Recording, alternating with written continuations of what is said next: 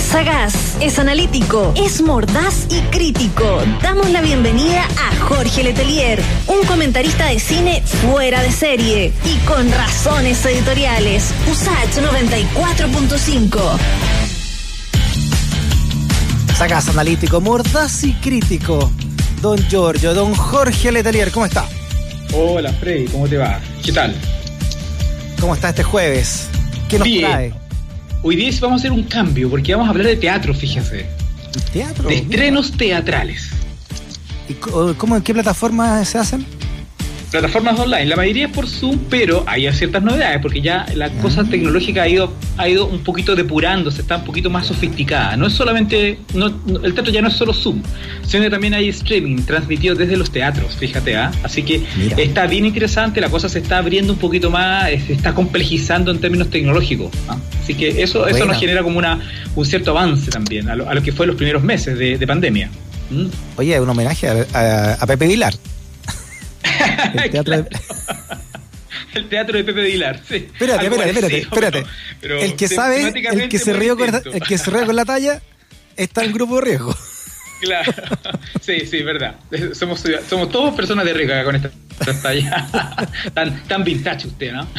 No, es que, de- oye, contémosle a las nuevas generaciones, a Emilia, que, que está de cumpleaños, pero de- no, no tiene que haber visto a Pepe Vilar, que eh, RTU en, eso, en, ese- en esos años, ¿no? El canal de la Universidad de Chile Claro. transmitía teatro los días viernes en la noche, o, o en la semana, no me acuerdo cuál.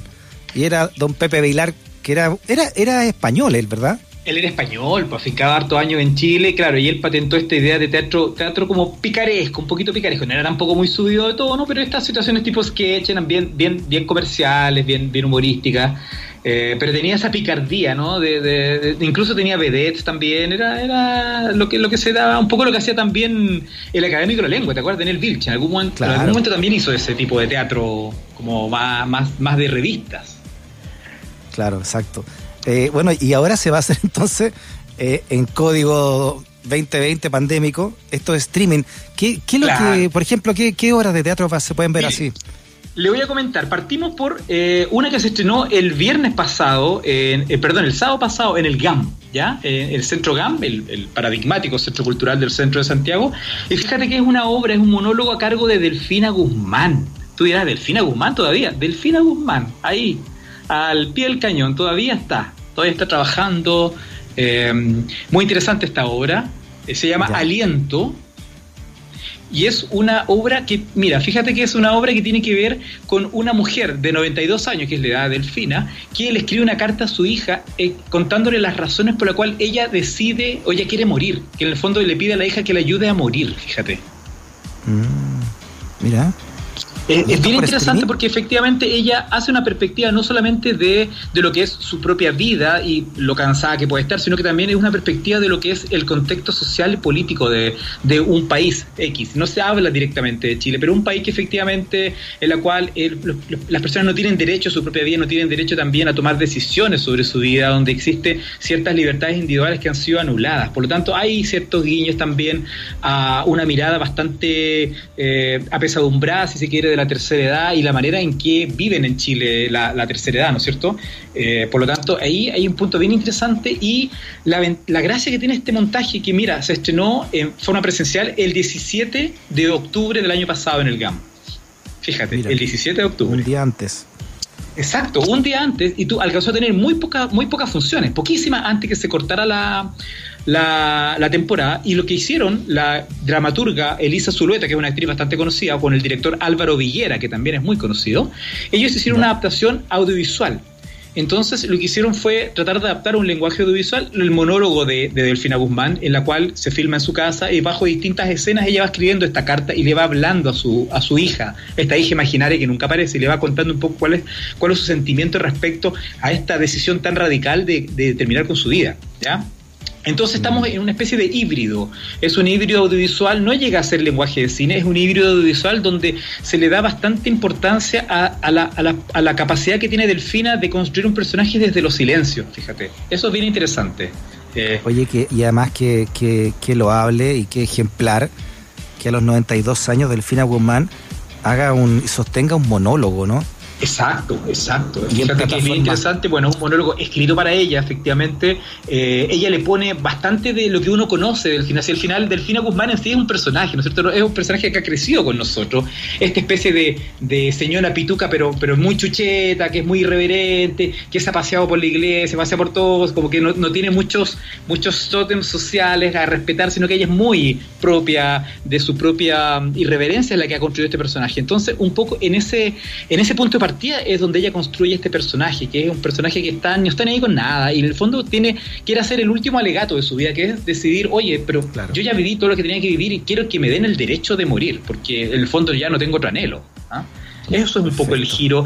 Y es bastante sobria, es un, es un monólogo bien sobrio. Ella ocupa mucho el silencio y tiene mucho, mucho oficio al Delfina Guzmán. Es, una actriz con mucho carisma. Entonces, eso ayuda a llenar un poco el espacio de la mm. pantalla eh, y lo hace una, una experiencia bastante atractiva, bastante interesante.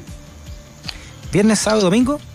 va a estar viernes, sábado y domingo a las 21.30 viernes, sábado, el domingo a las 20.30 en el GAM. Uno entra directamente por GAM.cl y puede comprar los tickets de aliento con Delfina Guzmán. Muy bien. ¿Tres mil pesos? No, estoy viendo acá en la sí, no, es barato. una de las ventajas de las obras por Zoom que son más baratas que las obras presenciales. Bastante más baratas. Así que eh, para los que decían, oh, el teatro es muy caro, no voy. Bueno, ahora tienen la oportunidad de comprar tres mil, tres mil quinientos, a veces a dos mil pesos en entrada al teatro. Así que eh, es un buen es una manera de democratizar dentro de todos los problemas que ha significado, pero es, una, es un, un elemento que democratiza un poco el acceso al teatro, que no deja de ser, ¿no? Claro. Muy bien, ¿ah? buen, buen panorama entonces. Así primero que trae el monólogo de Delfina Guzmán. ¿Qué más podemos ver en plataformas? esta, esta, otra obra que les voy a comentar es quizás la más interesante del grupo. Fíjate, se estrenó ayer en el Teatro Nescafé. Se llama Un montón de brujas volando por el cielo. Es una obra eh, dirigida por Manuel Morgado y escrita por Carla Zúñiga, la, muy aplaudida dramaturga Carla Zúñiga, que estuvo a cargo de la compañía La Niña Horrible hasta hace muy poquito tiempo. Y tiene a Pali García, a Paulina García y a Paula Zúñiga en el elenco. Y es una obra que tiene, a diferencia de las obras por Zoom que hemos visto estos meses, esta es una obra que se transmite en directo desde el teatro, desde el escenario del Teatro Nescafé. ¿Ya? Es como un streaming que tú ves que, que, está hecho a varias cámaras y se transmite. Por lo tanto, tiene una salvedad a diferencia de las otras obras. Tiene una escenografía real. O sea, existe como el lenguaje teatral dentro del escenario del teatro, que es lo que uno ve desde las cámaras, ¿no? Y eso ya te genera un cambio, es bien interesante porque más allá de que uno lo ve o está, está mediatizada la obra, ¿no es cierto? Porque uno ve desde una pantalla, pero hay un, hay un intento de, intentar preservar el lenguaje teatral específicamente, con el uso de la luz, con el uso de los objetos, con, los, los actores, los personajes que están deambulando en este escenario físico. Eh, y eso te genera un cambio, fíjate, bien interesante. Ya volvemos a retomar un poco parte de esa esencia que tenía el teatro, ¿no es cierto? Que es la proximidad en algo se puede acercar, pero también el espacio, el espacio físico, ¿no? De, de, esta, de, estas, de estas tres paredes que están ahí en el escenario. Así que en ese sentido es una obra que no es la primera que, transmite el teatro en el café, pero quizás es la que más lejos ha llegado en términos de lenguaje, fíjate, Freddy y te cuento, la, historia es muy popa. La historia se trata de dos mujeres ya mayores, estamos hablando de mujeres que están cerca de los 50 años, que son Paulina García y Paula Zúñiga, que en la obra discuten porque ambas quieren ser la presidenta del club de fans de un famoso, eh, una famosa figura de la televisión chilena, que no se nombra, pero uno inmediatamente sabe quién es. Fallecida, evidentemente, fallecida de forma trágica. ¿ah? Eh, en, un, en, un vuelo, en un vuelo que viajaba Yendo a una isla. Claro, viajaba a una isla y mm. tuvo un problema, el avión se cayó. Bueno, eh, sabemos ya quién es, evidentemente. en la obra no se nombra quién es el personaje, ¿eh? pero lo vamos a dejar ahí para que no después nos diga los spoilers y que cuenten. No, vamos a dejar ahí para que nos, no vaya Romero. ¿Ya? Pero fíjate que es muy interesante porque a través del humor negro y de una crueldad en el, diálogo bastante fuerte, estos dos personajes van exponiendo un poco eh, todo, todo el odio, el resentimiento que se tienen y también un tema de clase, porque una es pituca, es una señora pituca que es la, Pauli, la Pali García, y la otra es más de extracción popular, que es la Paula Zúñiga. Entonces van apareciendo muchos prejuicios, van apareciendo mucho resentimiento, pero todo en torno a una, a una situación que es eh, hipotéticamente bien improbable, que es quedarse con la presidencia del club de fans, que es una cosa muy ridícula, ¿ah? pero está narrada de una manera muy, muy de humor negro, entonces como que tú te, quedas como a medio camino entre la parodia y efectivamente un reflejo de lo que es un Chile prejuicioso, un Chile de clase, un Chile de apariencia. Es bien interesante cómo ese texto está armado desde, desde ese punto de vista. Qué interesante también. Bueno, esta sí que ya, como tú decías, es como una obra de teatro como en vez de verla en la tele, no vía, es vía streaming también eh, con la plataforma de, hoy. Y empezamos con un monólogo y esta es una hora de, dos personas final, solamente. Exacto, y fíjate que esta obra tiene una cosa muy interesante, que en, un momento estas, estas tres cámaras que van registrando la acción, ¿no es cierto?, dentro del escenario, también muestran la cuarta pared, que es la pared ausente, que es la pared del público en el fondo, esa pared invisible, ¿no es cierto?, que donde el actor nos habla a nosotros, esa, eh, hay un momento en las cámaras muestran también las butacas, y fíjate que ahí se produce un efecto muy interesante, porque las butacas vacías, el teatro está vacío, pero ellas están actuando, ellas le están actuando al público, que somos nosotros, en que como que somos y no somos. El, teatro está mm. vacío, se ven al fondo las luces y también utilizan el, el, escenario, en la parte de las butacas y las puertas de entrada, utilizan luces para dar un efecto dramático. Por lo tanto, es como que, se, como que uno hace un recorrido casi virtual dentro de ese escenario del teatro. Y fíjate que eso no se había usado antes en ninguna obra chilena que se había mostrado en pandemia. Fíjate que eso genera un cambio radical al tiro, te, te, pone en una experiencia distinta aquí las entradas se compran, me imagino, en la página del teatro, ¿verdad, en el café? En la página del teatro y te deriva a Cinetec. Eh, perdona, sí, así no se llama la, la, la, tiquetera. ¿ah? Eh, es muy interesante esta obra. También va a estar los días eh, viernes y sábado en el Teatro Nescafé, eh, hasta por todo el mes de octubre. Y como te digo, la, en Cinetec están las entradas para poder para poder comprarla. ¿ah? Es una obra muy recomendable y te diría que es la obra que más lejos ha llegado en términos de, explorar el lenguaje ¿ah? de lo que se ha visto este año. Así que es muy, muy recomendable. Un montón de brujas volando en el cielo entonces con Pale García y Paula Zúñiga. ¿Hay, ¿hay más estrenos? Hay más estrenos, pues, Don Frey. Tenemos dos más, y estos son más, más, más políticos, que es un poco una temática que, que, que, está muy usada en el teatro chileno actualmente. Mira, fíjate que mañana el Teatro de la Católica que tiene un programa que se llama Teatro UC Virtual, que está, está estrenando obras. Estrenó la, la, la Taguada hace pocas semanas y ahora estrena La Compañera, estrena mañana La Compañera, que fíjate está basada en la figura de la, de la comandante Tamara. ¿Te acuerdas de la comandante Tamara Cecilia Mañi, del Frente Manuel Rodríguez? Sí, la, murió que, fue, que fue asesinada en el ataque a los Queñes. Luego del ataque a los Queñes fue asesinada en el río Tinguiririca, apareció su cuerpo, el año 1988. Con Raúl Pellegrín. Exactamente. Eh, y eso es muy interesante porque la, esta obra está protagonizada por, eh, por Mariana Muñoz y Claudia Cabeza. Claudia Cabeza es una actriz de muy dilatada trayectoria en teatro. Mariana Muñoz es directora, más que nada, es, es la directora de Amores de Cantina, una obra basada en Juan Radrigán más que nada directora, ella más que actriz, y gira en torno a dos compañeros que le encargan hacer una tarea, y uno de ellos es hija de Cecilia Mañi, entonces hace una tarea sobre la madre, ¿ya? Y ahí empieza a recuperar un poco la historia, y lo que la obra intenta apuntar es develar un poco las zonas oscuras en que se ha construido el recuerdo de Cecilia Maño, de la comandante Tamara, porque ha sido bastante, bastante oscurecida por la historia, en general, la historia reciente de Chile, la historia también de la resistencia a la dictadura de Pinochet. Nunca ha sido una figura muy protagónica, como el comandante Emilio, por ejemplo, también del frente, que fue quien, quien también murió, murió justiciado junto a ella. ¿ah? Entonces es una manera también de, de, relevar un poco la una figura que fue muy importante en la estructura militar del Frente Manuel Rodríguez y que participó, como te decía, en el, en el caso del ataque a los Queñes. Pero lo más interesante es que en esos años, cuando ocurre lo, del ataque a los Queñes, fíjate que el, Frente Manuel Rodríguez había declarado la guerra patriótica nacional, no sé si te acuerdas, que fue una manera de negar el plebiscito, de, de, legitimar el plebiscito de 1988. Claro. Y la manera que ellos tenían ya sabía, se había del Partido Comunista, ya no está el Partido Comunista.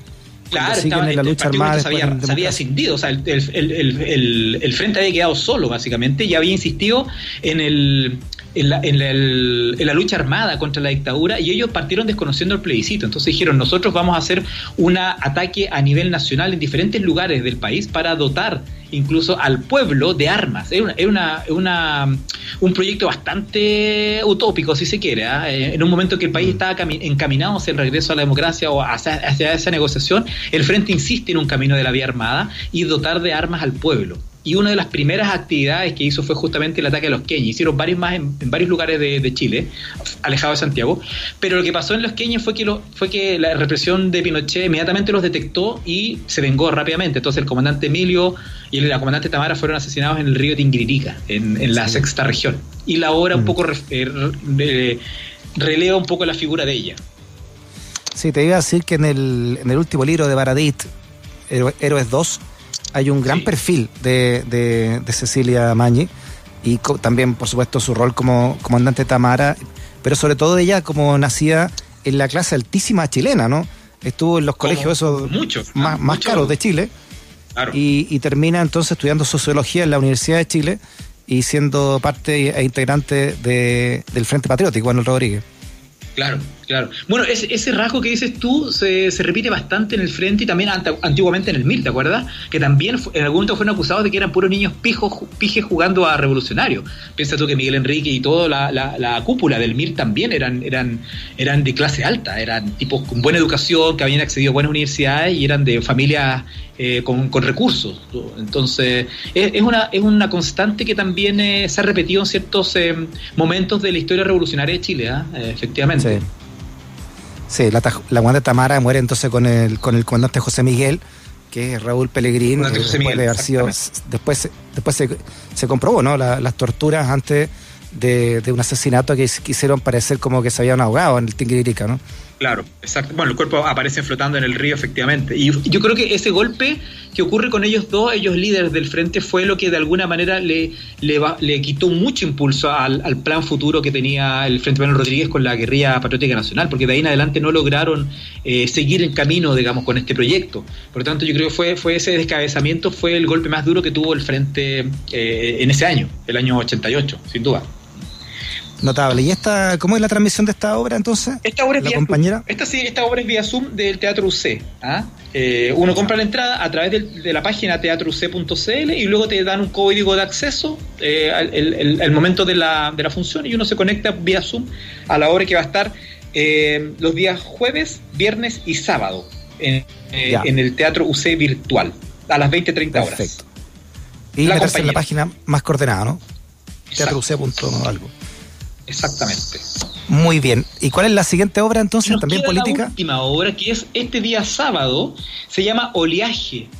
Oleaje es una obra que está inspirada en el caso de Marta Ugarte, la muerte de Marta Ugarte. ¿Tú te acuerdas de Marta mm. Ugarte?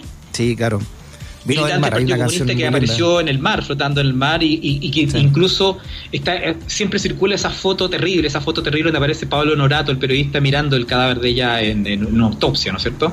Claro, es un todo montaje ahí, la CNI con sus periodistas eh, más regalones, o los medios más regalones, exactamente, haciendo el montaje asesinato.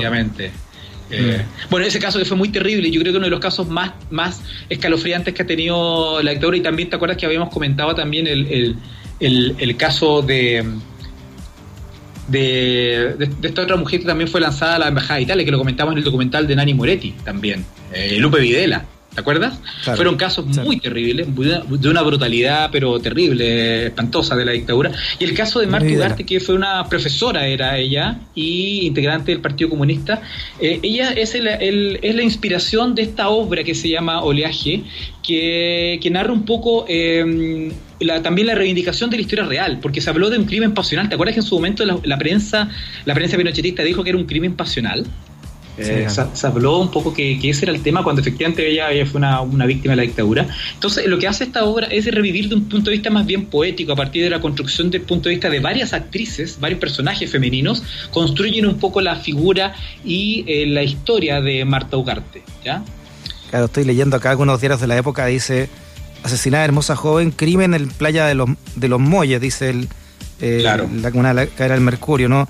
Estrangulan a hermosa joven surge pista en Crimen de la Playa, el misterio en caso de la joven muerta, ¿no? Pero claro, obviamente ocultando los verdaderos asesinos de, de. Sin duda, sin duda. Y también fíjate que es, bien curioso porque un poco lo que pasa con, con, Cecilia Mañi también son, son figuras, eh, son personajes femeninos que han sido bastante oscurecidas por la historia. Incluso la historia que habla de la resistencia a la dictadura de Pinochet también no, no, ocupan eh, posiciones muy destacadas en esa, en esa reconstrucción histórica. Eh, también allí hay un, digamos, podríamos afirmar que hay un sesgo bastante machista en cuanto a cómo la historiografía también recupera a estas, estas eh, figuras de la resistencia a la dictadura también. ¿ah? En, ambos casos, mira, en una semana coinciden dos obras que tienen que ver con, con mujeres que lucharon contra la dictadura y que no han sido reivindicadas en toda su plenitud en, por la historia. ¿ah? no deja de ser paradojal esa situación. Sí. ¿Y esta, eh, quién protagonista? mira, tiene, tiene varias protagonistas. Son Tamara Costa, una de ellas, bastante conocida, Trinidad González, Paula Zúñiga, que se repite el plato, Alexandra von Hummel y Francisca Márquez. Todas ellas dirigidas por eh, Constanza Tumler y el Angelo Olivier. Es una, un dueto de directores, ¿ya?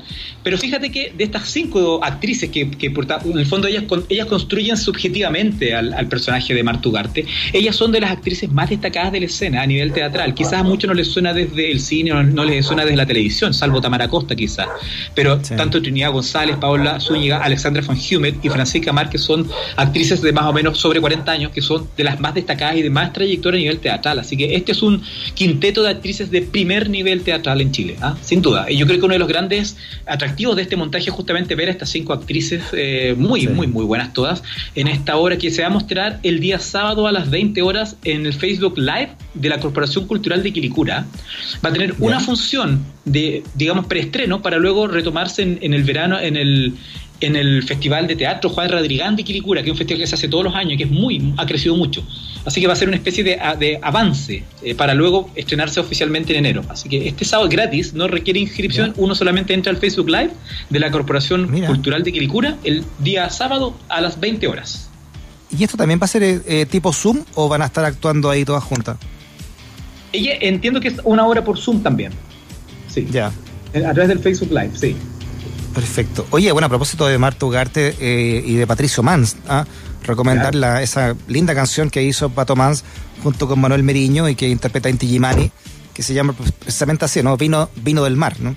Exacto, exacto. Bueno, justamente esta obra es una de las eh, uno de los leitmotiv que tiene esta obra a nivel temático es justamente el tema el tema de lanzar víctimas al mar. Yo creo que ahí ahí es como la obra eh, a partir de Marta Ugarte hace una reflexión bastante poética de lo que significa ese esa ese, esa forma, esa, esa metodología cruel, brutal que tuvo la DINA de lanzar opositores al régimen de Pinochet al mar. ¿ah? Eh, como que como que metaforiza un poco la figura de ella, toda esa brutalidad y toda esa esa represión irracional que tuvo la dictadura. Así que es una obra de un corte más bien poético para construir esta historia, eh, pero yo creo que es un recomendado absoluto el fin de semana, gratis, va a estar en esta función a las 20 horas, de todas maneras es recomendable.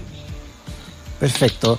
Aliento entonces en el GAM con Delfina Guzmán, un montón de brujas volando en el cielo con Pali García y Pablo Zúñiga, Teatro Nescafé, La Compañera con Mariana Muñoz y Claudia Cabezas del Teatro C y esta obra, eh, Jorge Oleaje, entonces, desde el Facebook de la Corporación Cultural de Quilicura. Exactamente, en vivo el día sábado. Así que cuatro estrenos para esta semana muy muy interesante. Yo creo que es, la, es, probablemente la semana más interesante que ha tenido el teatro chileno en tiempos de pandemia. Así que hay que ponerle un ojo porque no están caras las entradas, algunas son gratis y es momento de también apoyar al teatro chileno que ha sido tan tan golpeado por, por, por la pandemia. Notables recomendaciones, don Jorge. Un abrazo grande, que tenga un buen fin de semana. Abrazo, Freddy, que estés bien. Saludos a todos. Chao. Chao. Que nunca te discriminen por razones editoriales. Radio USACH 94.5, el dial de un mundo que cambia.